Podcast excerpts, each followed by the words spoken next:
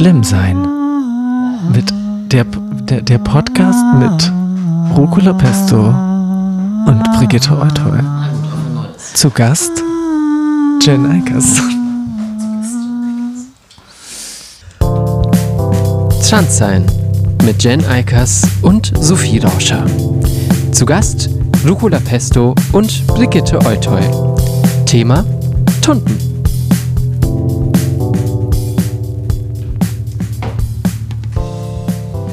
Ja, danke, dass ihr nochmal mit uns aufnehmt. Wir haben nämlich schon angefangen aufzunehmen.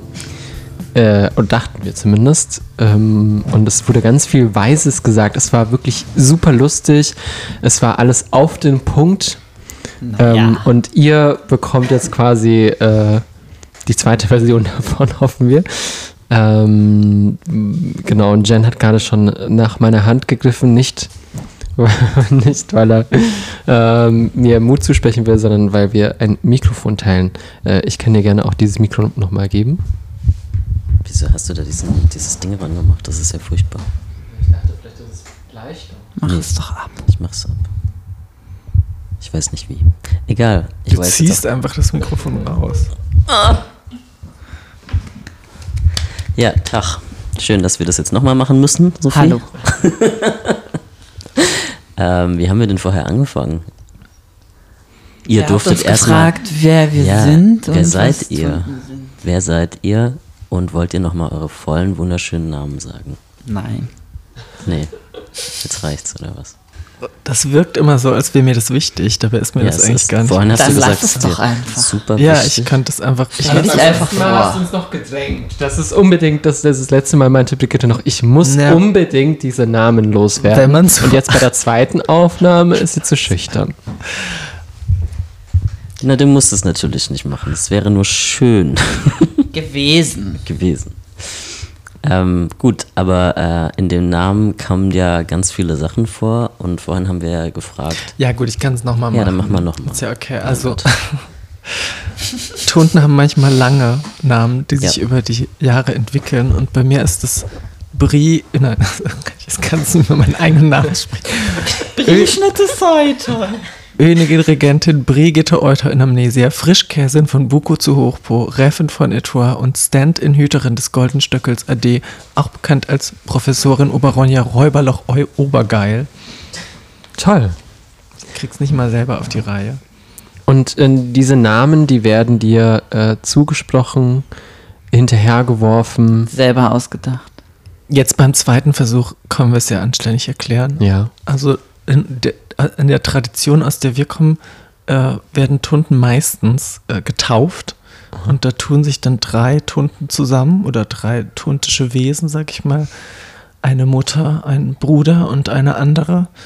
Und äh, überlegen sich einen Namen und äh, überfallen dann die ahnungslose Person äh, mit Sektgläsern in der Hand. Und es gibt so ein kleines Ritual, wo die Leute dann ihren Namen erhalten. Allerdings gibt es auch immer wieder Leute, die das vorher absprechen und dafür sorgen, dass sie einen bestimmten Namen bekommen oder die einfach sagen, ich heiße so, findet euch damit ab. Und dann werden sie vielleicht übertauft und so entstehen dann über die Jahre ähm, zum Teil groteske Namen, Namenskonstrukte. also so ähnlich wie bei Transpersonen auch.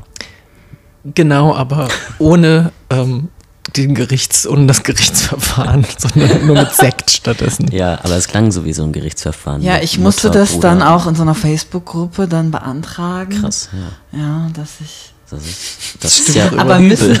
Doch. Aber das wäre vielleicht so? ja noch eine Ja, Idee ja. jetzt für die, für die Ähm. Gesetzesreform. Einfach ähm, so eine Ich will jetzt Sekttaufe gar nicht mit dieser schrecklichen Geschichte anfangen eigentlich. Nee, aber bei mir war das so, ich wurde auch so überfallen und äh, mit einem anderen Namen, der nicht Rucola Pesto war, sondern Fischplatte Müllerin. ähm, genau, und dann gab es, dann gab es, also auf diesem Treffen, wo wir, wo wir uns da, wo, wir, wo das eben geschehen ist, ähm, dann gab es so ein Plenum dann am nächsten Tag, wo das auch nochmal diskutiert wurde. Und ähm, dann gab es so eine Facebook-Gruppe, äh, wo das dann auch nochmal diskutiert wurde und ich habe gesagt, so will ich nicht heißen, ich will jetzt ab jetzt Rucola Pesto heißen. Und dann wurde das auch nochmal diskutiert. Äh, und dann hat die Brigitte das einfach geändert im Homo-Wiki. Sonst wäre Über- das. Also äh, externe Gutachten mussten da auch. ja, genau. Also Äh, eine Person in Autoritätsposition musste da quasi dann. Äh, Ja, jetzt, wo du es so erzählst, stimmt das natürlich. Das ja. klingt schlimmer Ja, als das ja. TSG, ganz Also ehrlich. das war so ein bisschen, schon so ein bisschen unangenehm. Und dann, äh, das, das war mir dann auf jeden Fall wichtig, sowas zu etablieren, dass man sich das auf jeden Fall selber vorher nochmal ähm, abnicken kann. Ja, ja. Jetzt haben wir gleich ähm, einen sehr positiven ja, Eindruck von der. toll. Damit werdet ihr Sache. viele junge Leute, die uns zuhören, rekrutieren können. Überzeugen. Es ist, Macht doch es mit ist bei kontrovers. Macht, macht Das mit. ist ganz toll. Ihr werdet zu Namen gezwungen. Kriegt werdet, Namen, den ihr äh, nicht wollt. Ihr, ja. Müsst euch Shows angucken, die viel zu lange dauern. Und wenn ihr halbtrockenen Schaumwein trinkt, jagen wir euch zum Teufel. Ich nicht. Ja, ich, ich werde das jetzt einfach schon mal hier, wir sind ja auf Sendung. Rogo Ja. hat gestern halbtrockenen Schaumwein getrunken, der war sogar abgestanden. Ich habe ihn nicht Wow. getrunken, ich habe ihn probiert und dann weggeschüttet. In dich hinein weggeschüttet. Genau. Ähm, wir könnten jetzt vielleicht direkt ein paar Grundbegriffe erklären. Was wäre was ist eine Tunte? Aber, aber wir wollten uns doch noch vorstellen. Achso, ihr könnt, ihr, könnt Nee, natürlich. nee, nee, euch- okay. gut, und- Wir haben uns doch jetzt schon vorgestellt, oder? Du hast dich vorgestellt. Ich habe eine traumatische Erfahrung geteilt. Wer, wer, wer bist du denn? Möchtest du das nochmal sagen? Ich bin Rucola Pesto, auch bekannt als Lou Conradi. Ähm, ich bin Tunte oder Tunterich ähm, und Autor und arbeitssuchend. Stellenausschreibungen für, ähm, für ähm, Human Resources, äh, Texte und ähm, ähnliches bitte an mich direkt. Ähm, Ruko-Lapesto auf Instagram. Wir können ja Sachen rausschneiden, oder? ähm, ich habe ja schon gesagt, wer ich bin. Ja, aber suchst du auch? Ja.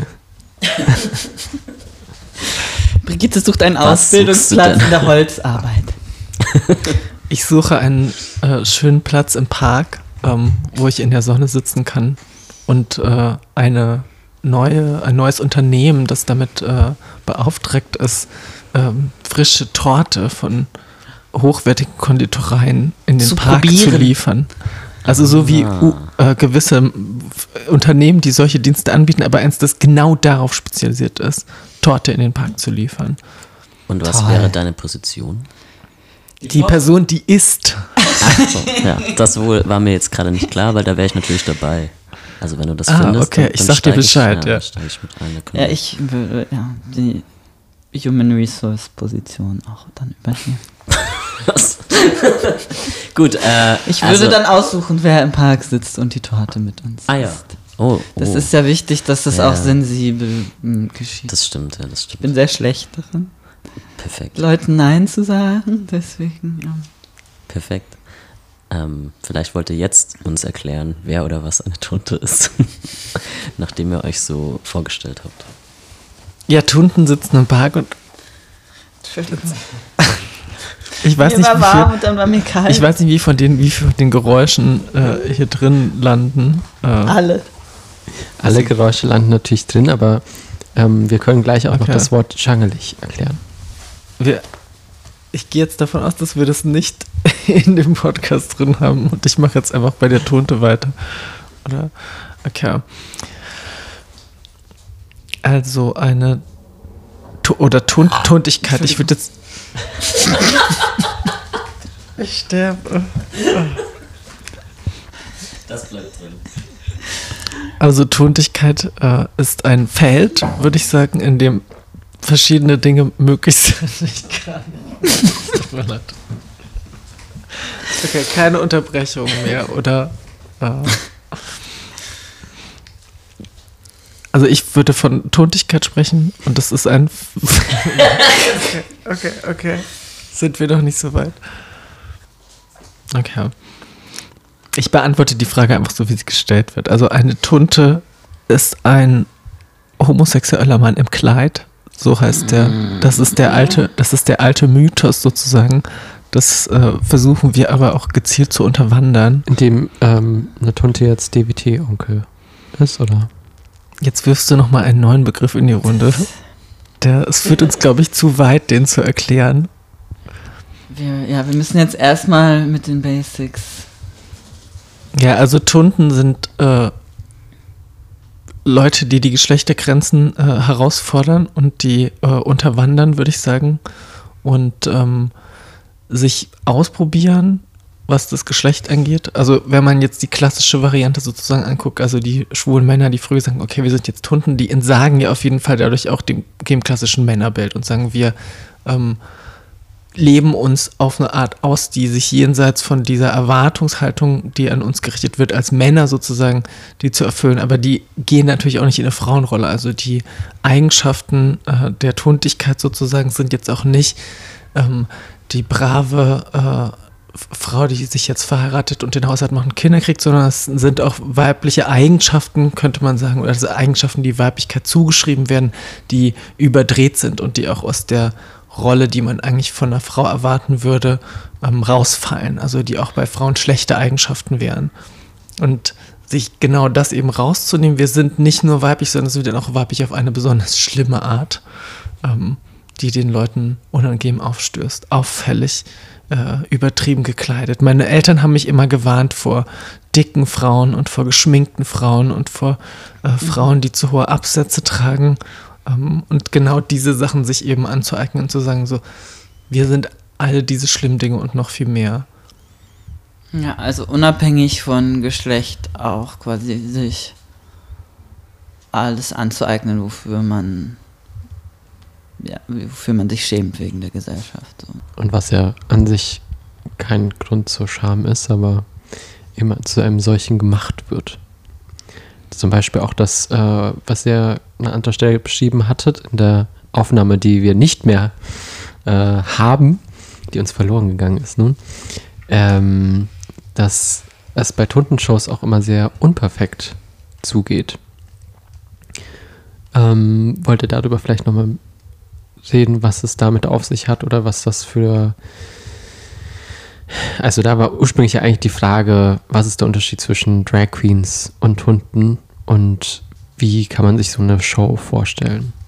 Ja, also die Tunden machen natürlich nicht nur Show. Äh, die Drag Queens machen auch nicht nur Show. Ähm, aber ich, da unterscheidet sich das für mich schon mal grundlegend, dass das halt auch ein äh, ja, Lifestyle ist auch das falsche Wort. Ja, Also, Tunte ist man auch im Alltag. Ne? es ist eine Identität, äh, die sich auch durch deinen Alltag durchzieht, durch deine, äh, durch deine freundschaftlichen Interaktionen, ähm, durch die Art, wie du äh, Kuchen isst ähm, und äh, Schaumwein kaufst. Äh. Es trifft auf manche Drag Queens vielleicht auch zu, aber ich kenne das so, dass da auch häufiger eine Trennung stattfindet zwischen, das ist der Name, den ich jetzt out of Drag benutze und das ist der Name, den ich in Drag benutze.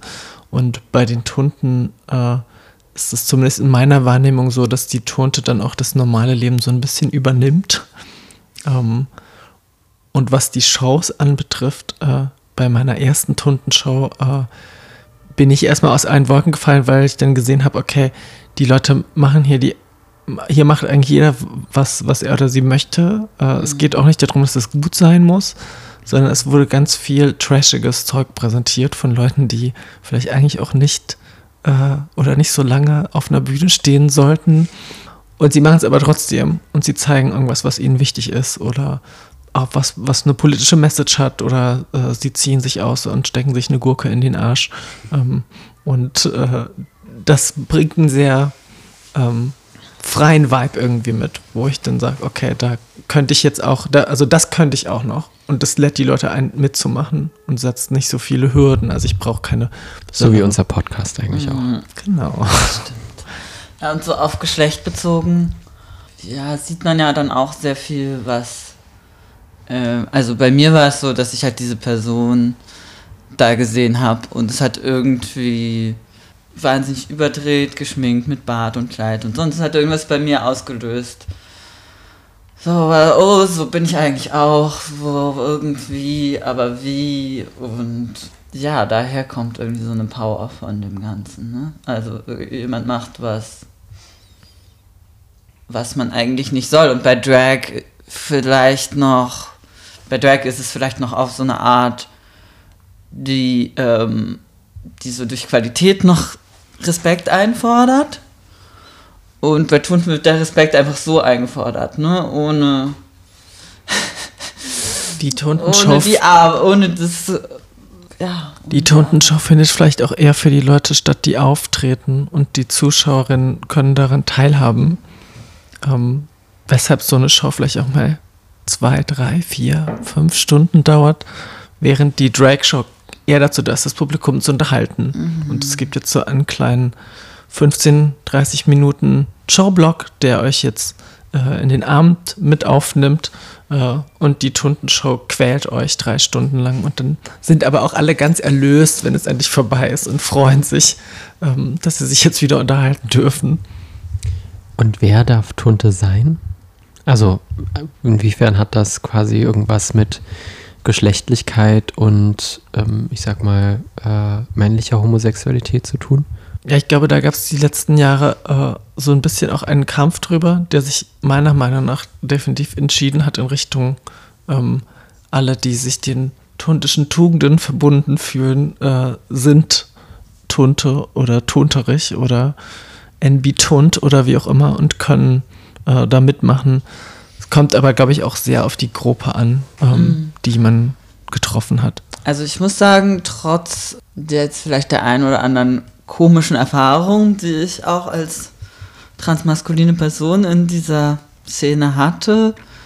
Äh, also ich bin da vor acht Jahren so reingekommen und äh, mir hat nie irgendwer irgendwann gesagt, so nee, du kannst, du gehörst nicht hin oder du bist keine Tunte oder so. Das war der, was war der Punkt, der von Anfang an, zumindest wo ich da reingekommen bin, nicht, nicht zur Diskussion war. De, über andere Sachen, also besonders einladend war es natürlich dann nicht so. Ähm, aber schon, weiß ich nicht, hatte das Gefühl, ja, schon seit sehr lange ist es irgendwie ist es irgendwie klar, dass die Sachen, dass die Sachen, die da witzig sind, auch auf andere Geschlechter ähm, sich übertragen lassen. So.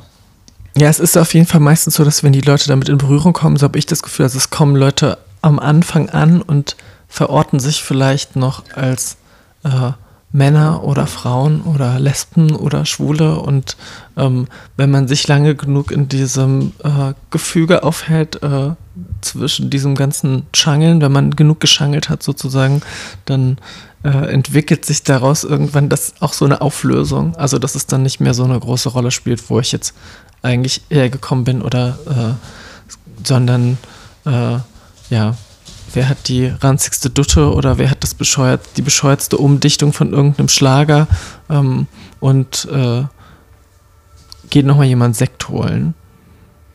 Also, dass diese, äh, diese, für mich war es zumindest so, in diesem Raum äh, konnte äh, die, die Geschlechterfragen sozusagen, die ich mit mir rumschleppte, die konnte ich da eher so ein bisschen ablegen, weil ich das Gefühl hatte, ich verlasse jetzt die Sphäre, in der ich da irgendwas Bestimmtes performen muss. Ja. Und es gibt auch keine, also es gibt auch keine Möglichkeit, es gibt auch keine Aussicht auf Erfolg. Also es mhm. gibt keine Möglichkeit, das richtig zu machen.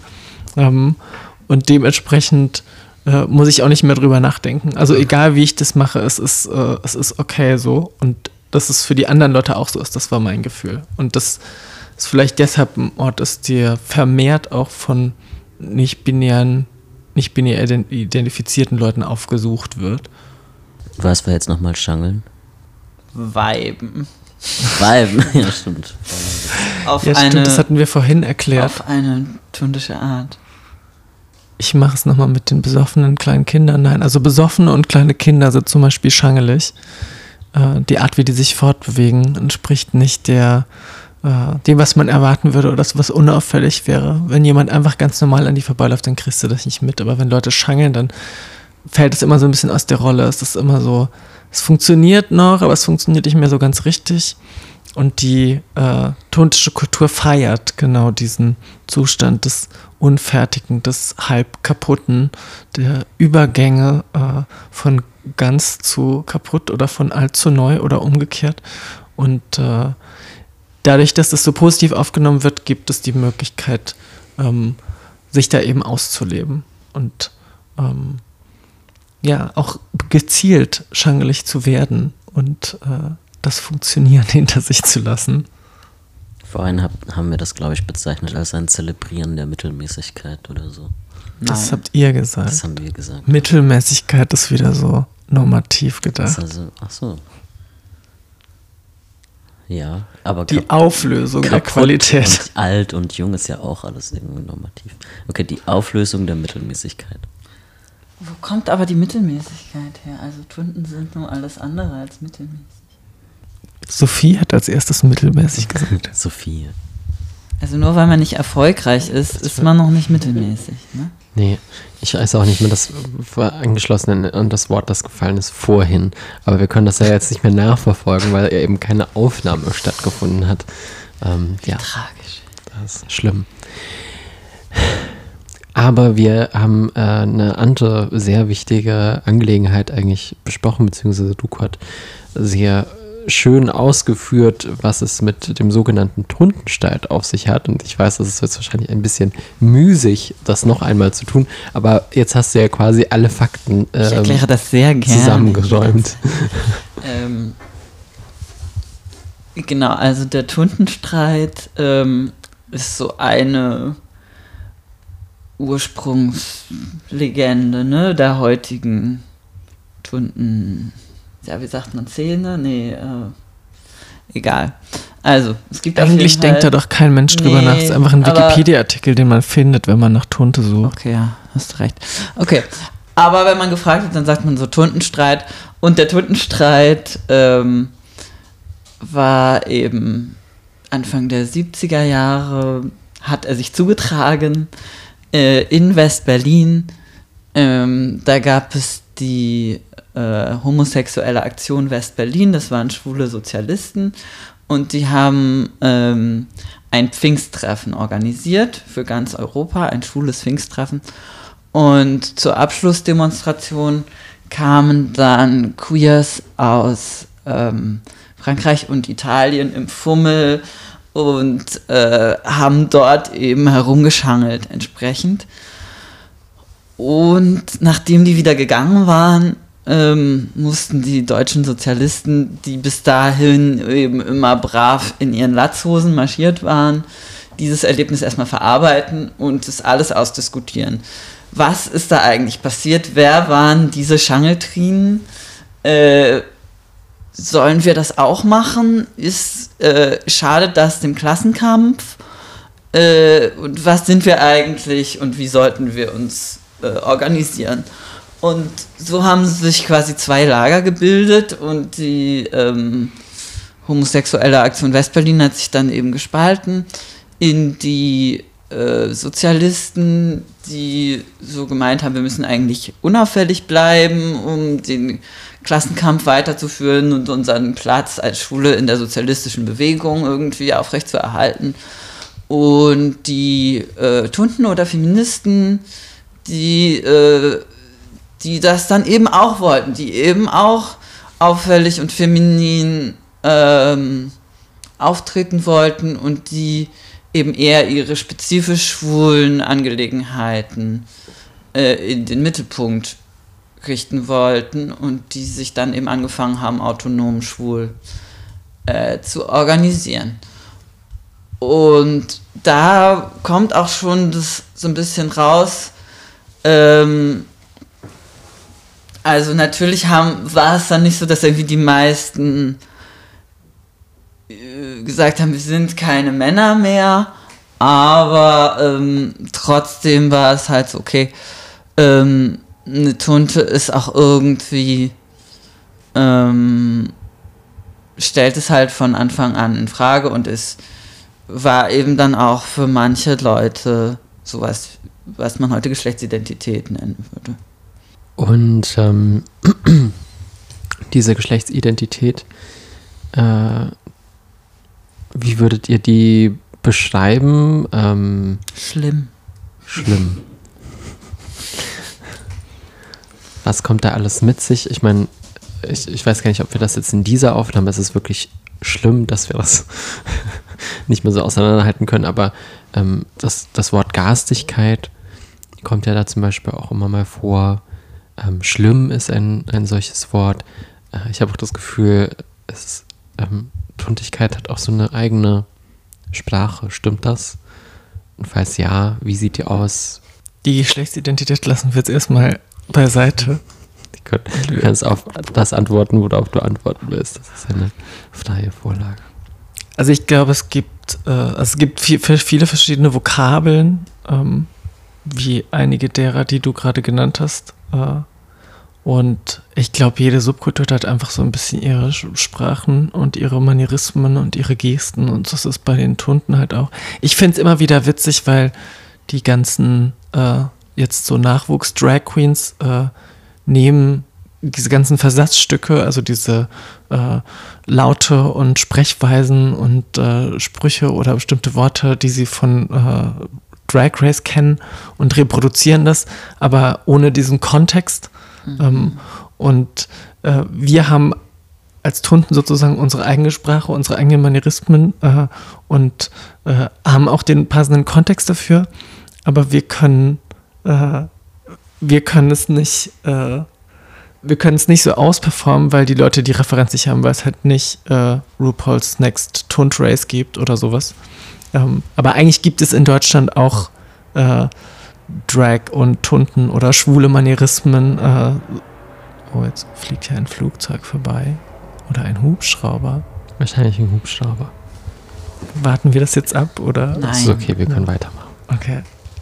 Ich, mich irritiert es, diese ganzen lauten Geräusche also genau, deutsche schwule Kultur hat auch viele äh, Worte und so weiter. Und das geht aber alles so ein bisschen unter. Das wird alles von dem amerikanischen Diskurs so ein bisschen überschwemmt. Und äh, Dinge, die wir zum Beispiel haben, ja, sind teilweise aus Loriot vielleicht, aus Loriot-Stücken äh, geklaut, äh, statt aus Broadway-Musicals oder äh, Begebenheiten aus irgendwelchen Konditoreicafés, äh, die dann wiedergegeben werden. Ähm, und verschiedene kleine Rituale, wenn zum Beispiel ein Sektglas kaputt geht. Und dann sind in der Loge des Lebens nicht mehr froh. Die Folter dauert ewig von Show zu Show zu Show. Was aus der Muppet Show stammt. Ähm, und ja, solche Dinge gibt es, die werden dann ganz automatisch ausgelöst. Da muss auch niemand groß drüber nachdenken. Ähm, auch wenn ihr schläft. Ja, ja. Also ich glaube, wenn ich, wenn ich im Bett liege und jemand schmeißt ein Sektglas runter und ich wache davon aus, ja, oft dann. Was wahrscheinlich schon öfter mal vorgekommen ist. Nee, zum Glück nicht. Ich habe äh, eine Einzimmerwohnung. Da müsste ich schon selber das Sektglas runterschmeißen. Also das vielleicht zu dieser Sprache. Ähm, die sich aber auch immer weiterentwickelt. Also es gibt auch alle fünf Jahre wieder irgendeinen neuen Trend. Äh, mhm. Und dann kommt es von München über Hamburg nach Berlin und dann kommt es von Berlin nach Osnabrück und von da wieder zurück nach München oder so. Also es bewegt sich, es ist so eine ständige Bewegung, alles was in der Sprache passiert, glaube ich.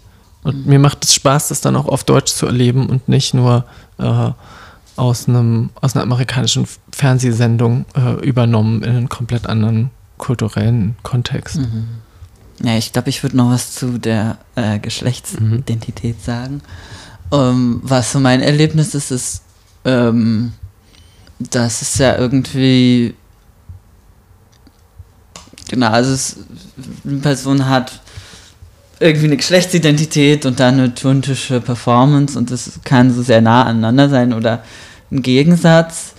Ähm, zum Beispiel, ich habe so äh, als Tunterich irgendwie, also als mm, ja, mit einer männlichen Performance irgendwie angefangen und äh, das hat mich so auch ähm, ja, sagen wir, empowered, irgendwie da eine Transition anzufangen. Ne? Ähm, und andererseits, weiß ich nicht, andererseits fühle ich mich auch einfach manchmal als Tunte in meiner Femininität gesehen. Und andererseits dann vielleicht auch manchmal gerade in der femininen Performance dann in der Maskulinität bestärkt so. Weil es irgendwie so ganz das Ganze hin und her ist mit, wie wird man eigentlich gesehen und die, die Reaktionen dann auf die verschiedensten Arten können eigentlich dann bestärkend sein, was ja normalerweise eigentlich das Gegenteil ist von dem, was man so erlebt. Ist Tunte sein automatisch politisch oder woher kommt das Wort Polit-Tunte? Tunte ist automatisch politisch. Genau wie Drag automatisch politisch ist. Ja, das ist. sind immer diese Politik-AutomatisiererInnen. Äh, also. Da bin ich irgendwie nicht so. Ich fände es schon besser, wenn die Leute gezielt eine politische Aktion machen und wenn, wenn, wenn wir dann sagen, das ist politisch, aber im Kontext des Patriarchats äh, ist Tuntigkeit zu performen äh, auf eine bestimmte Art politisch, aber das macht, glaube ich, nicht jede Aktion die eine Tunte macht und die bloße Existenz von einer Person irgendwie jetzt zu einer politischen Aktion. Ich finde das manchmal ein bisschen überzeichnet. Ich würde eher sagen, äh, viele Tunten oder fast alle Tunten organisieren sich auch auf irgendeine Weise politisch. Ähm, und es ist auf jeden Fall auch so ein Kult, zu äh, Demos zu gehen und äh, da auch laut und auffällig zu sein, was vielleicht auch aus dieser 70er Jahre Tradition noch stammt. Also das hat sich irgendwie fortgetragen, würde ich sagen. Ähm, Was ist denn ein Beispiel für eine unpolitische Tunte? Oder Aktion oder eine Sache? Soll ich jetzt einen Namen nennen? Nee, eher mir so wurde, beschreiben. Mir wurde letztens vorgeworfen, ich sei unpolitisch. Oh. Oder Oh. zu unpolitisch, nicht politisch genug. Aber kann man das vielleicht vergleichen, wie wenn man sagen kann, naja, in, in einer gewissen Weise sind alle sozialen Identitäten politisch, also Transsein ist vielleicht auch was Politisches oder man könnte sagen, das ist was Politisches, aber das heißt ja noch lange nicht, dass sich alle Transpersonen irgendwie politisch engagieren. Oder für ihre eigene Befreiung oder für ihre eigene überhaupt. Befreiung kämpfen. Naja, da würde ich schon einen Unterschied machen Mhm. zu Tunte. Dass eine Tunte. Das ist. Okay. Ja, wenn man jetzt nicht für die eigene Befreiung kämpft, dann ist man auch jetzt nicht eine Tunte, so, oder? Ich, ich, Ja, will vielleicht natürlich ganz gewiss keine Namen nennen. Nein, aber ich glaube schon, dass, also man kann auch einfach da drin aufgehen, sich ein bisschen auszuleben, aber man muss daraus ja noch keine politische Aktion gemacht haben. Also es ist schön, es fühlt sich gut an ähm, und äh, man kann dann hier auf einer Bühne stehen oder sich irgendwo von jemandem bewundern lassen, aber das heißt ja noch nicht, dass ich jetzt irgend, aktiv irgendwas getan habe für äh, auf die Gesellschaft äh, einzuwirken. Naja, sobald du damit deine eigenen Ja, Wände verlässt, Jeder hast du Heteroman, der mal einen Ah. Rock anzieht, äh, hat die Welt verändert. Also das glaube ich halt nicht. Ja, aber ja, ich wäre da vielleicht dabei, dass da vielleicht ein Unterschied gemacht werden muss, weil ich glaube schon, dass man ja auch bei Transpersonen sagen kann, die, das, die, das, das eigene Wahrnehmen der Trans oder des Transseins könnte als was Politisches betrachtet werden, indem man oder als die eigene Befreiung betracht, betrachtet werden, wenn man sozusagen die Möglichkeit auslebt, trans zu sein. Aber das an sich, ja, weiß ich nicht, ist natürlich dann fraglich, ob, ob das an sich ausreicht, um zu sagen, das ist jetzt eine politische Aktion. Ich würde, egal am Ende. also ich, ich würde Das halt, ist egal. ich würde jemanden als polit, vor allem dann als politisch anerkennen, wenn die Person äh, sich politisch bildet. Also die politische Bildung ist für mich eine ganz wichtige Dimension, halt zu sagen, ich beschäftige mich aktiv mit irgendeinem Thema oder mit einem gesell gesellschaftlichen Diskurs. Ich versuche den zu verstehen, hole dazu Meinungen und Informationen ein, bilde mir dann eine eigene Meinung und dann mache ich eine politische Aktion, die irgendwie geplant ist, vielleicht auch hoffentlich mit anderen Leuten zusammen, die darauf hinwirkt, ein Ziel, das sich mit meiner Meinung überschneidet, zu erreichen. Und äh, das ist wäre so meine Definition von politischem Handeln. Und das finde ich interessant. Und ob die Identität von irgendjemandem jetzt per se politisch ist, finde ich nicht so, ja, da kann man dann alles Mögliche politisieren. Also je nachdem, wo ich jetzt sagen will, dafür wirkt. Also, also auch konservativ zu sein, ist politisch. Aber dann habe ich auch noch nicht ge politisch gehandelt. Hm. Doch, aber halt auf eine schlechte Art und Weise.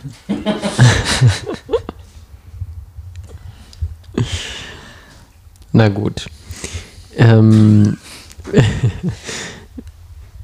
Das hast du jetzt diplomatisch abgeschlossen. Man musste jetzt sowas sagen wie, ja, das ist eine sehr interessante Frage. Ähm, die können wir an anderer Stelle gerne noch da weiter wir diskutieren. noch lange weiter Da könnten wir noch lange, aber... ihr wollt es nicht vertiefen, das Thema.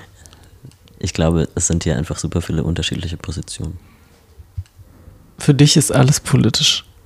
Du fängst, du setzt die Hürde tiefer an. Dann haben wir hier so 50-50. Du bist ja. ja, auf meiner Seite, Jen. Auf deiner Seite. Wir können das oh nachher in einem, in einem Fistfight austragen. Fisting? Ich habe mir, nee, nicht ich hab mir gerade erst die Fingernägel gefeilt. Ich bin bereit. Leute. Nee, ich glaube. Also ich setze die Hürde vielleicht sogar eher höher an, kann ich mir vorstellen. Ich finde, ähm, Nichts. viel von dem, was als politisches Engagement gilt, hat zumindest nicht die Wirkung, die diesem Engagement oft zugesprochen wird. Und ich glaube, ich gucke da immer sehr also beruflich auf so Wirkung und so. Ähm, das nicht heißt, dass, naja. Aber ich glaube, es ist auch so ein tieferes Thema, deswegen, dass man sehr lange besprechen könnte. Ja, ich würde so ein bisschen runterkochen auf, äh, mach doch mal was, was was bringt. ich würde das runterkochen auf keinen Bock. Also sei doch mal nicht nur trans, sondern mach doch mal was. ja, na, ja, warum nicht? Ja, also warum nicht? Äh, es ist halt immer wieder schön, sich in eine äh, Transflagge eingewickelt äh, auf irgendeine Kundgebung zu stellen, wo keine einzige Kamera ist, die, um darüber zu berichten. Ja. Aber damit habe ich halt auch nichts erreicht. Also kann ich auch abends in den Club gehen und ein Kleid anziehen. Genau, schön. viel schöner. Viel schöner. Also alle Leute sollten sich organisieren. ja, nee, du hast schon recht. Vielleicht hat das auch was mit Organisation zu tun oder mit, ja, mit einem gemeinsamen Ziel zu erarbeiten. Und das ist vielleicht Teil der politischen, also der tuntischen Sendung, auf jeden Fall politisch aktiv zu werden. Mhm. Deshalb hat es vielleicht so diesen recht. Ruf der Polittunte kommt vielleicht her. Das, es ist einfach eine Tradition, sich auf eine Art zu, äh, zu engagieren. Ja, aber ich verstehe ja nicht, was diese Abgrenzung soll von wir sind politisch, wir sind. Ne, ne. Ähm, aber vielleicht wollen ja manche auch gar nicht so politisch sein. Also vielleicht ist es für manche auch zu anstrengend. Ähm, ich finde es auch fair enough. Also, I don't know. Ich will jetzt auch nicht von allen Mann, Menschen abverlangen, dass sie sich politisch engagieren, weil für manche Menschen ist das ja vielleicht auch einfach nicht ähm, so ähm, Teil des eigenen Skillsets oder sowas. Und dann kann man halt immer noch sagen, hey, ich bin Tunte, aber halt keine Polittunte, oder? Ich will ja auch nicht, dass alle sich engagieren, sondern nur die, die sich für dieselbe Sache einsetzen ah. wollen. genau. Ähm, ja, von äh, Engagement getragen. Wie schlage ich die Brücke? Die Brücke schlägt sich auf jeden Fall zum Tuntenhaus. Ähm, hier wird sich schon ausgezogen, weil äh, Brigitte ein T-Shirt trägt vom Tuntenhaus. Magst du uns ein bisschen erzählen, was hat das mit Tuntenhäusern an sich auf sich ähm, und wieso hast du in einem gelebt? Es gab ja mal so eine Zeit in der äh, nicht allzu fernen Vergangenheit, wo äh, die politische Linke auf die tolle Idee kam, äh, Hausprojekte zu gründen. Also wie wäre es, wenn wir nicht nur zusammen uns politisch organisieren, sondern auch unser Zusammenleben, unseren Alltag zusammengestalten. Ich glaube, dass das für ähm, die schwulen Männer dieser Zeit auch besonders, oder halt schwule, schwule Personen auch äh, besonders interessant war, ähm, weil aus dieser Erfahrung der queeren Vereinzelung, dass man aus der Provinz in die Stadt zieht und so weiter, auch ein großes Bedürfnis nach Gemeinschaft da ist. Und die Idee, okay, ich könnte jetzt auch zusammen mit anderen Queers sozusagen wohnen äh, und meinen Alltag teilen und wir organisieren uns noch politisch zusammen, war für viele attraktiv. Und äh, es gab dann eine Zeit, ähm, die definitiv sich unterscheidet von der, äh, der wir jetzt gerade sind in Berlin, nämlich wo es hier viele ähm, Gebäude gab, die äh, nicht genutzt wurden ähm, und wo dann viele ähm, also auch vom rechten Rand muss man sagen, also es sind Hausprojekte entstanden von politischen, von politisch bewegten Personen, aber vor allem aus der Linken, die gesagt haben, okay, wir besetzen jetzt ein Haus ähm, und wir machen jetzt ein Hausprojekt, wir wohnen alle zusammen da und organisieren uns. Und so entstand dann auch ein ähm, schwules Hausprojekt dieser Art, was sich dann Tundenhaus genannt hat. Ähm, wo viele Leute sich dann auch immer wieder aufgefummelt hatten. Die hatten eine Bar im Haus und ein Antiquariat und äh, lebten da äh, einige Zeit in Saus und Braus. Ähm, und äh, es gab dann aber irgendwann auch also eine große angelegte Räumaktion. Ich kann das jetzt in der Kürze, kann ich das nicht erzählen. Die hat aber dazu geführt, dass dieses Tundenhaus, was damals in der Mainzer Straße stand, aufgelöst wurde und dass einige der Bewohnerinnen sich dann in die Kastanienallee äh, zurückziehen konnten, weil da ein anderes Hausprojekt ein bisschen Platz für die gemacht hat. Und da gibt es bis heute jetzt noch das Tuntenhaus in der Kastanienallee 86 und da habe ich zwei Jahre ähm, gewohnt, weil ich eingeladen, also ich kenne natürlich Leute, die da sind, die haben mich dann gefragt, die wussten, dass ich versuche, hast du Lust, ähm, bei uns ins Hausprojekt zu ziehen und dann habe ich da eine Weile gelebt. Ob ich jetzt tiefer auf die Hausprojekterfahrungen eingehen soll, weiß ich nicht. Äh, ich glaube, man könnte den tundischen Spirit da auf jeden Fall auch noch mal ein bisschen intensivieren. Mir fehlten zum Beispiel Shishi und Geschangel, ähm, mhm. ein bisschen mehr Glitzer, ein paar mehr Federbohrs. Äh, ich bin auch äh, sehr für zerfallenes Mauerwerk zu haben, aber ein bisschen mehr Glamour würde den Tundenhäusern dieser Welt äh, gut zu Buche stehen. Aber vielleicht gibt es ja, also das weiß ich natürlich nicht, da müsst ihr mich jetzt aufklären, ähm, auch ein äh, tuntiges Human Resources Unternehmertum, das das alles wieder äh, wettmachen könnte, bei dem äh, Luko jetzt dann anfangen kann. Ah, ja. Ich glaube, ich glaube, das liegt ein bisschen in der Natur der Sache, dass das nicht existiert. Ach, schade. Das wäre bestimmt der Gegenentwurf gewesen dazu. Ja, was irgendwie nicht funktioniert, ist halt so eine Kommerzialisierung der Tunte aus irgendwelchen Gründen. Also es gibt da was, was in die, was, was in die Grundfesten eingeschrieben zu sein scheint, ähm, was verhindert, dass es erfolgreich wird. Das ist interessant. Äh, bei Drag hat das ja jetzt funktioniert. Hm. Ähm, ich sehe aber auch nicht, dass äh, es so eine Fernsehshow gibt, die sich mit Tunen beschäftigt, zum Beispiel. Ja, einige sind ja am Theater oder so. Einige Touren. Zum Beispiel. Keine Ahnung.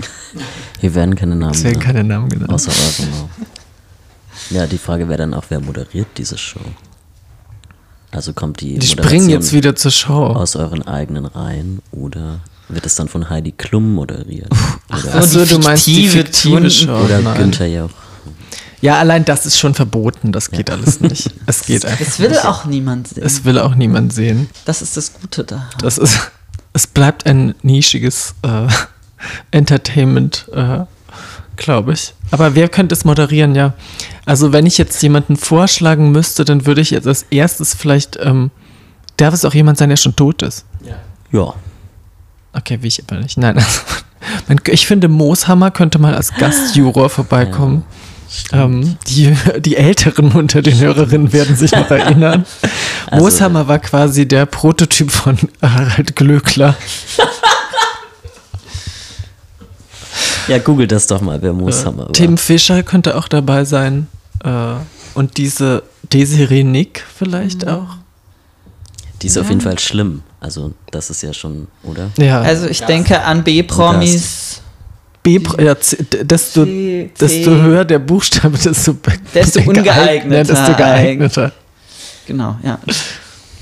Okay. Ähm, was mich vielleicht noch interessieren würde, ist, wenn ich jetzt Leuten, also ich glaube, so geht es irgendwie uns allen auch, vor allem in Berlin, wenn ich jetzt Leuten, die nicht deutschsprachig sind, erklären soll, was eine Tunte ist.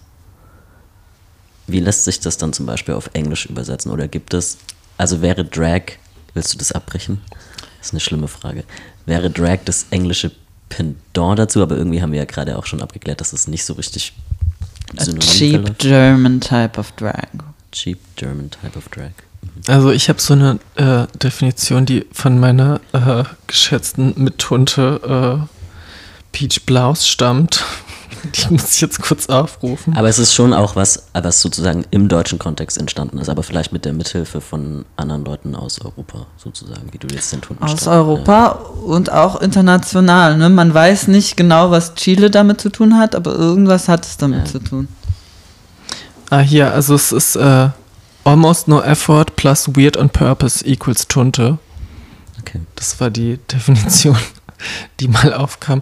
Ich würde es nie übersetzen. Ich reg mich auch immer auf, wenn es übersetzt wird. Vor allem, wenn es mit Drag Queen übersetzt wird. Es gibt einfach, es ist nicht möglich, das zu übersetzen. Es ist einfach ein eigenes Konzept. Und ich glaube, dass das auch auf viele andere Sprachen, Länder, Kulturen zutrifft, wo es auch eigene Konzepte gibt, ähm, was dann so unter Drag Queen subsumiert wird in dem Übersetzungszwang. Aber ich interessiere mich auch immer dafür, wenn jetzt äh, eine Person aus einem anderen Land kommt, aus einer anderen Kultur kommt. Ähm, habt ihr auch was, was in die Richtung geht? Wie nennt ihr das eigentlich selber in eurer Sprache? Und was sind vielleicht die Unterschiede? Und dann findest du relativ schnell auch raus, dass es da eigentlich Unterschiede gibt und dass es nicht einfach eins zu eins die äh, von Broadway und Vegas-Shows beeinflussten Drag-Entertainerinnen aus den USA sind.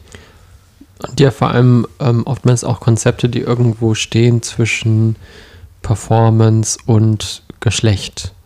Also die vielleicht mehr irgendwie was über Geschlechtlichkeit und zum Beispiel Transsein aussagen und andere Sachen, die irgendwie mehr mit einer gesellschaftlichen Rolle einhergehen. Ich würde aber schon, also ich vermute schon, dass so ganz viele tuntische Konzepte jetzt vielleicht nicht aus dem Drag, aber dann schon irgendwie in Anlehnung an eine Ballroom-Kultur entstanden sind. Oder was würdest du sagen? Also die Familiendynamiken, Garstigkeit, Adoption, diese ganzen Sachen. Was denkst du dazu, Brigitte? Ich glaube nicht, dass das aus dem amerikanischen Ballroom übernommen wurde. Du denkst, der- es hat gar nichts damit zu tun, dass, Also Ja, das, also dass den- diese ganzen Sachen super ähnlich Auch in sind. den 20ern haben die Leute schon äh, queere Familien aufgerufen. Also ja, ist jetzt und kein so großer. ist ja auch schon in den 20ern Ja, es ist jetzt gewesen. aber auch nicht so der große Wurf zu sagen, hey, du bist jetzt meine Schwester oder so. Also es ist jetzt ja nicht so weit hergeholt, äh, eine Du denkst, es ist Alternative. Zufall. Äh, Das steht gar nicht miteinander in Verbindung. Also es Da gab es keinen Austausch. Ich glaube, Ballroom hat sehr viele innovative Dinge hervorgebracht, die äh, absolut einzigartig sind und äh, die als äh, solches zu würdigen sind. Aber ich glaube, das Konzept von, ich sehe jetzt jemand, der nicht biologisch mit mir verwandt ist, als Schwester oder Mutterfigur an, ist ein bisschen uninnovativ. Garstigkeit, Shade hat nichts miteinander zu tun. Nein, Okay. Es sind einfach, die Danke. sind miteinander verwandt. Die können ja verwandt sein, ohne dass die voneinander abgeschrieben haben. Vielleicht sind queere Personen, Austausch, sage ich ja nur. vielleicht sind queere Personen einfach so. Wir brauchen das als Coping-Mechanismus. Okay. Es gibt keinen Austausch. Ich weiß nicht. Man kann ja auch irgendwie so eine mittlere Position verteidigen und sagen, ja, vielleicht gab es, oder sicherlich gab es irgendeine Form von Austausch, aber vielleicht hat sich das alles nicht konstitutiv beeinflusst. Ja, aber auch das Prinzip von, okay, wir sagen jetzt was Böses zueinander, wir Ja. meinen es aber irgendwie witzig und nett, ist jetzt auch nicht so. Also, hey, da haben sich Leute auch einen kompletten Tanz irgendwie ausgedacht und Ja. den über äh, Jahrzehnte äh, verfeinert und neue Stile äh, entwickelt und eine ganze Musik, die dazugehört bei Ballroom. Ähm, und da würde ich sagen, das ist einzigartig, aber ja, throwing shade und äh, jemandem eine garstige Bemerkung in den Kopf zu werfen, ist, ist eigentlich relativ einfach. Ich meine, Also- Garstigkeit ist ja auch in Österreich sehr stark verankert, zum Beispiel. Genau, ich habe ich hab auch als Kind schon blöde Sprüche gemacht. Ja. Ich glaube nicht, dass ich mir das äh, von RuPaul's Drag Race abgeguckt habe. Natural Sassiness. Oder so. Ja, Geschlechtsidentität. Soll ich dazu auch noch was sagen? Oh, springen wir, können wir springen. Wir können springen, aber weißt du, was springen. mir daf- dazu noch eingefallen ist, bevor du ähm, was sagst? Als Sophie nämlich irgendwie, wir hatten ja vorher, hatten wir es von dem Wort schlimm und Sophie hat das so ein bisschen zusammengeworfen. Also, naja, es hat Sinn ergeben, aber es war so ein bisschen zusammengeworfen, so äh, ähm, Tuntenlingo und, und Geschlecht und Tun, Tunten, Tunte sein. Ähm, und dann ist mir so eingefallen, vielleicht würden ja auch ganz viele Leute Cis-Männer als schlimm bezeichnen, aber das ist ja eine andere Art von schlimm als Tunten schlimm. Ja. Ja. ja. Also wir kommen da Es selber kommt drauf an, einige Tunden sind ja durchaus Cis-Männer, die auch in ihrer Funktion als Cis-Männer schlimm sein können. wir kommen selber mit dem Schlimmsein auch ein bisschen durcheinander. Manchmal ist es halt das Gute schlimm, wenn ich dann zu Ruko sage, du bist so schlimm, dann wissen wir natürlich, das ist das Gute schlimm.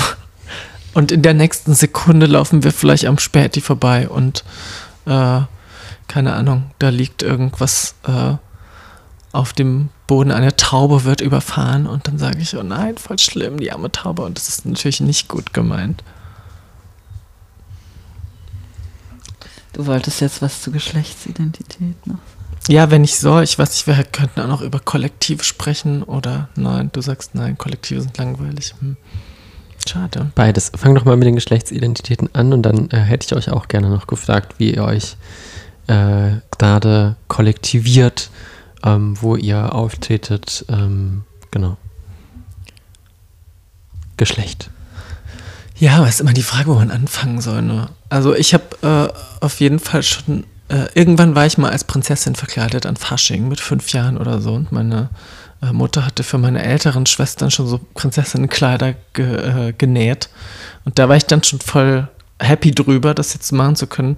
Habe da aber schon gemerkt, okay, das ist nicht so angesagt, jetzt als Junge sozusagen ein Prinzessinnenkleid zu tragen. Ähm, weil da, wo ich herkomme, ging man so von Haustür zu Haustür und hat überall geklingelt und von den Leuten sowas Kleines gekriegt, nachdem Willst man sagen, ein Liedchen du gesungen hat. Nein, das sage ich natürlich nicht. Das sollen die Leute, wenn sie wollen, können sie das rausfinden. Das ist nämlich lustig, weil ich das Gefühl habe, äh, dass ständig Menschen aus diesem kleinen Stück Ja, ich gebe einen kleinen, Deutschlands treffe. ich gebe einen kleinen Tipp. Äh, äh, Großes entsteht immer im Kleinen, ist das Motto dieses äh, Flächens. Ähm, naja, und äh, aus dieser Erfahrung heraus habe ich das dann irgendwie äh, relativ schnell wieder eingestellt, das äh, dem weiter nachzugehen, habe aber dann auch in meiner, äh, keine Ahnung, so Jugend mal irgend so ein Kleid von meiner Mutter geklaut, äh, um mich dann äh, für so eine Party schick zu machen. Und äh, es hat mich immer so ein bisschen begleitet, diese Faszination, jetzt mal so gegengeschlechtliche Kleidung anzuziehen, sozusagen.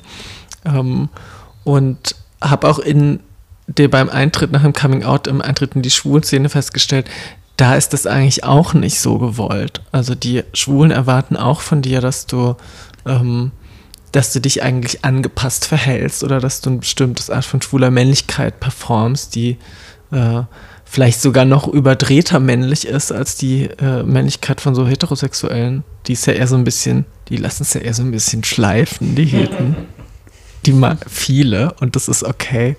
Ähm, und ich finde es auch gut, also man sollte das mit der Männlichkeit auf jeden Fall auch schleifen lassen können.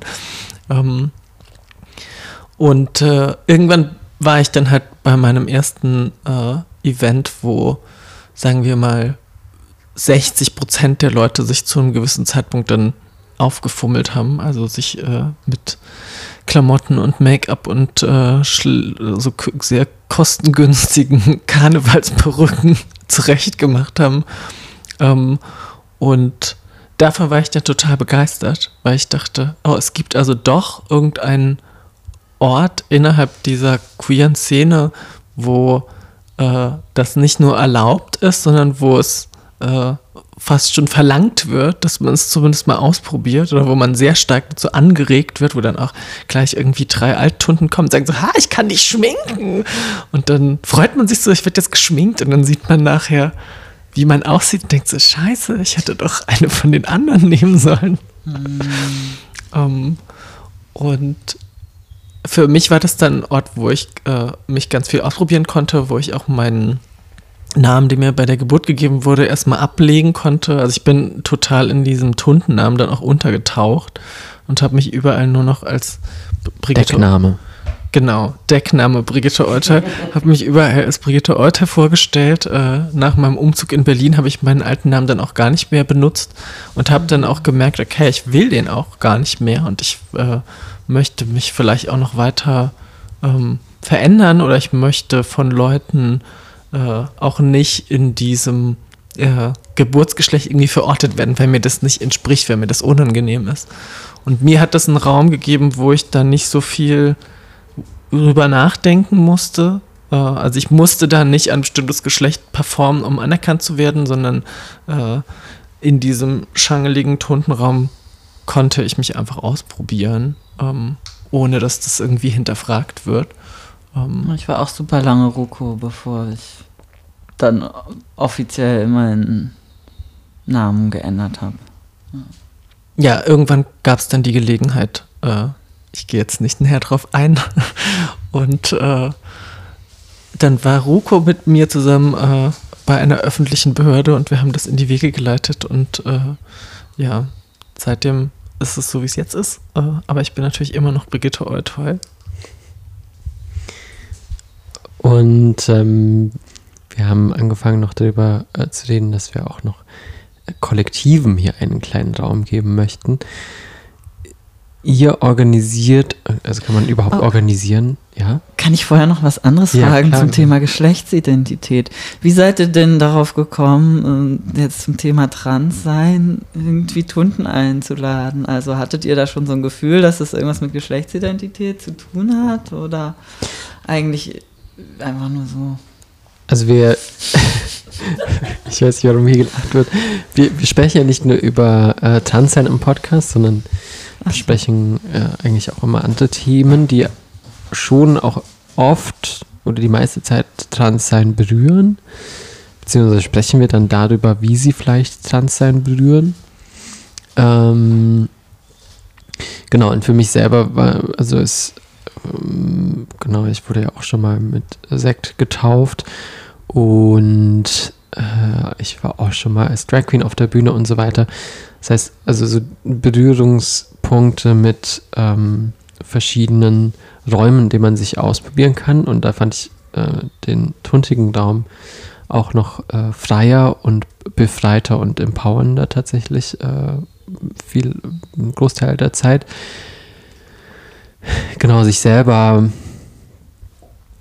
mm, ich, was Brigitte beschrieben hat, fand ich eigentlich gar ganz gut, mm, dass ich so zum Beispiel in dem unter den Drag Queens schon immer so dachte, jetzt muss ich halt diese bestimmte Art der Weiblichkeit performen und ich muss irgendwie darin auf irgendeine Perfektion, in eine Perfektion aufgehen. Das stimmt natürlich auch nicht für alle Drag Queens. Man kann ja auch ganz unterschiedlich Drag machen. Man muss nicht ähm, immer Weiblichkeit performen, sondern kann ja auch ganz unterschiedliche, man kann ja auch Alien Drag und Monster Drag und so weiter machen. Aber das war halt irgendwie das, was ich mir so auch in den Kopf dann gesetzt hatte. Und beim Tontigen war dieser Druck auch gar nicht da, irgendwas mhm. ja. Äh, perfekt sein zu müssen, darstellen zu müssen. Und bei meinen Drag-Auftritten hatte ich zum Beispiel viel öfter, dass es mir dann nicht gut ging, weil ich vorher äh, irgendwie sehr viel Dysphorie verspürt habe beim Schminken und so und mir dachte, ja, irgendwie äh, komme ich da nicht so richtig rein und beim bei tuntigen Auftritten tatsächlich irgendwie nicht. Und das hat sicherlich so ein bisschen mit diesem weniger Druck, irgendwas überhaupt sein zu müssen, zu tun. Das Schangeln meinst du? Das Schangeln, genau. Äh, ja, das war damals der Rat der Ranzigen. Ha, Brücke geschlagen. Ähm, und vielleicht magst du noch mal so über dieses Kollektive sprechen. Wie treffen sich Tunden? Wann treffen sich Tunden? Ähm, treffen sich Tunden. Treffen sich Tunden? Was passiert, wenn zwei Tunden in eine Bar gehen? Äh, sie gucken zuallererst, ob es trockenen Sekt gibt. Wenn es keinen trockenen Sekt gibt, gehen sie sofort wieder. Ähm, wir haben 2018 äh, zur Jahreswende äh, irgendwann zusammengesessen im Backstage und sahen sehr abgewirtschaftet aus. Ähm, und fanden das dann so lustig, dass wir dachten, aha, wir sind der Rat der Ranzigen. Es ist schon einiges an Schaumwein durch uns durchgeflossen zu diesem Zeitpunkt. Und wir hatten gar nicht vor, ein Kollektiv zu gründen, sondern waren so, okay, wäre wär doch cool, wenn wir nächstes Mal alle so zusammen sind. Es waren viele Gäste da aus anderen Teilen der Republik auch. Ähm, und wenn wir nochmal zusammen sind, dann machen wir doch mal eine Show. Wie wäre es mit Ostern? Und dann hatten wir so eine erste Show und dann war es so, ach komm, wir machen nochmal was. Und dann ist da irgendwie so eine Gruppe draus entstanden, die öfter zusammen was organisiert hat. Es hatten dann auch Leute Interesse, äh, mit dabei zu sein. Ähm, und es gab dann einige Feuerprüfungen auch, würde ich sagen. Also weil es für äh, Kollektive, glaube ich, auch schwierig ist, äh, lange am Leben zu bleiben. Also viele Gruppen lösen sich nach ein paar Jahren vielleicht auch wieder auf, weil es zu schwierig ist, sich zu organisieren. Es ist einfach ein Duo zu sein oder als eine Soloshow zu machen, aber zehn Leute zusammenzuhalten ähm, und dann äh, also eine gemeinsame Gruppenidentität, glaube ich, zu halten auch äh, oder die äh, ja interpersonelle Konflikte äh, so zu verhandeln, dass das irgendwie noch funktioniert. Manchmal funktioniert es dann auch nicht mehr. Ähm, oder Gruppenkonflikte zusammen so zu besprechen, dass man zu einer Lösung kommt, die für alle okay ist, ähm, ist eine große Herausforderung. Aber es gibt in Deutschland mehrere Tuntenkollektive. In Hamburg gibt es zum Beispiel noch die Schar der Schäbing, in München gibt es Tuntopia, am Bodensee gibt es Tuntastisch. Habe ich noch wen vergessen? Vielleicht magst du auch noch mal erzählen, was im Waldschlösschen passiert. Was im Waldschlösschen geschieht, bleibt im Waldschlösschen. Das ist ja sind quasi. Die, sind die Drag Street Boys und ein Kollektiv? Ja, also wenn ich Würde mir die schon Performances so, dazu angucke, zählen. es gibt ja auch einfach Drag-Kollektive im Allgemeinen. Also ich glaube, es gibt so einen Hang zur Kollektivierung. Ähm, zumindest äh, bei Tunten ist es sehr, also auch eine Tradition irgendwie. Es gab in der Vergangenheit auch äh, Ladies Night zum Beispiel, die sich auch um eine Show zusammengetan haben und die haben auch ähm, dann äh, im Rahmen von äh, HIV-Aids-Aktivismus äh, zusammen Sachen gemacht. Es sind andere Untergruppen daraus wieder entstanden oder also Abspaltungen und Ableger und NachahmerInnen ähm, von Leuten, die sich zusammentun, die halt sagen, wir versuchen nicht als Person bekannt zu werden, sondern wir versuchen zusammen als Gruppe was auf die Beine zu stellen, ähm, was ähm, ja, für die Leute interessant ist äh, und uns selber auch was bringt, ähm, was vielleicht ein bisschen auf die Gesellschaft auch einwirkt hier und da. Du bist ja auch noch in einem anderen Kollektiv, habe ich gehört, Ruko. Das stimmt. Ich bin auch noch bei den Venus Boys. Und was machen die Venus Boys? Vielleicht magst du das auch noch kurz ausführen. Ähm, die Venus Boys war zuerst ähm, äh, eine Show im, ähm, im Silver Future in Berlin, äh, die 2019 angefangen hat. Und daraus hat sich dann eben eine Gruppe entwickelt, die angefangen haben, kollektive Shows zu machen. Und ähm, das Kollektiv ist quasi so gewachsen, dass es eher inzwischen eine Art Netzwerk ist, äh, wo quasi immer noch manchmal kollektive, aus dem sich immer noch manchmal kollektive Shows äh, ergeben. So. Für mich ist die Kollektivierung halt auch ein bisschen so eine Anleitung gegen die Einsamkeit. Ähm, also als ich noch in, jetzt muss ich es doch sagen, als ich noch in Saarbrücken gelebt und gewirkt habe, jetzt ist es raus. Ich war im Saarland. Als ich noch in Saarbrücken So wie eine andere Person, die unseren Podcast äh, regelmäßig vielleicht beiwohnt. Oder schon mal beigewohnt hat, sagen wir so. Weder Sophie noch Jen. Ich werde das direkt nach dieser Aufnahme, will ich das erkunden. Ja, mach mal.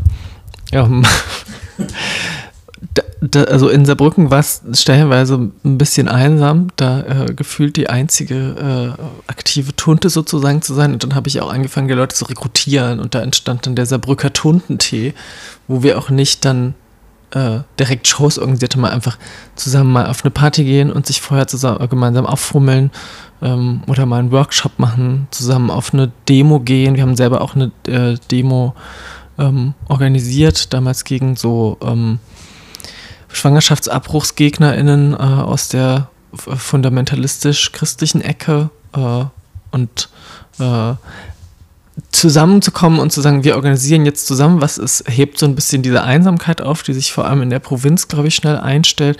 Und es hat auch einen Pol, also es zieht Leute an, die dann dazukommen. Also sobald irgendwas da ist, tauchen dann auch noch mehr auf und dann merkt man, okay, man, du warst jetzt auch gar nicht so allein die ganze Zeit, sondern es sind noch andere Leute da, die Bock haben, was zu machen.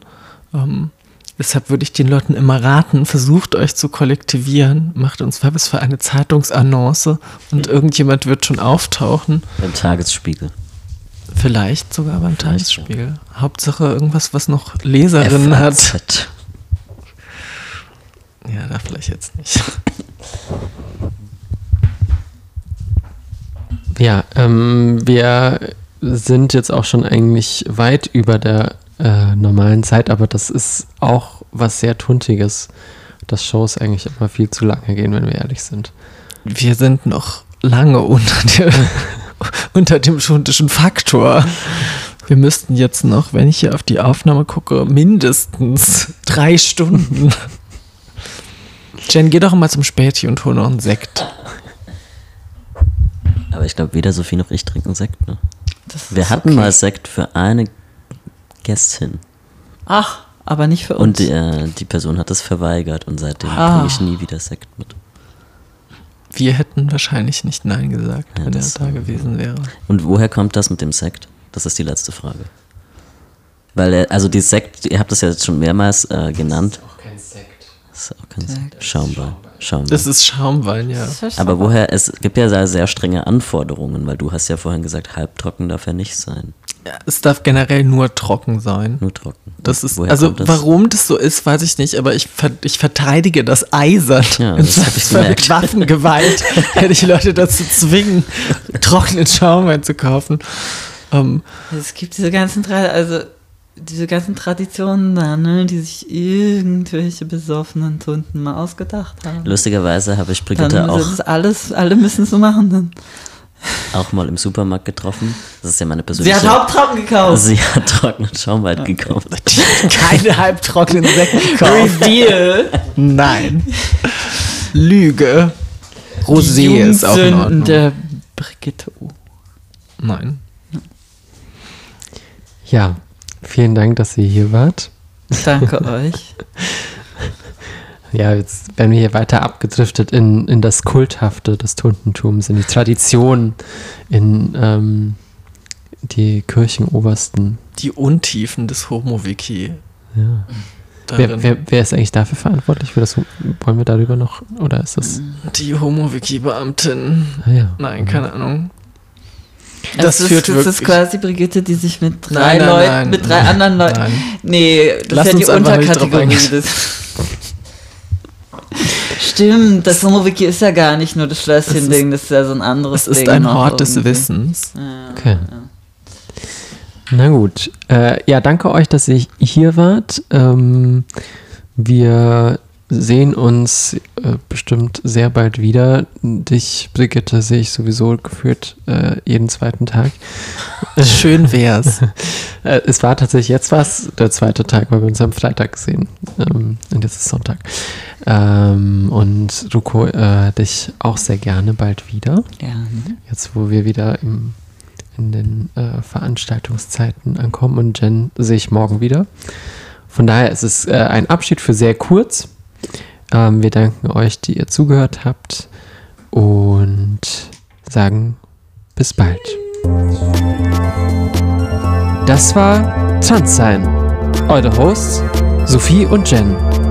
Zu Gast Lucola Pesto und Brigitte Eutol. Alle aktuellen Infos zu diesem Podcast findet ihr wiederum auf unserem Instagram-Account trans-sein. Bis bald!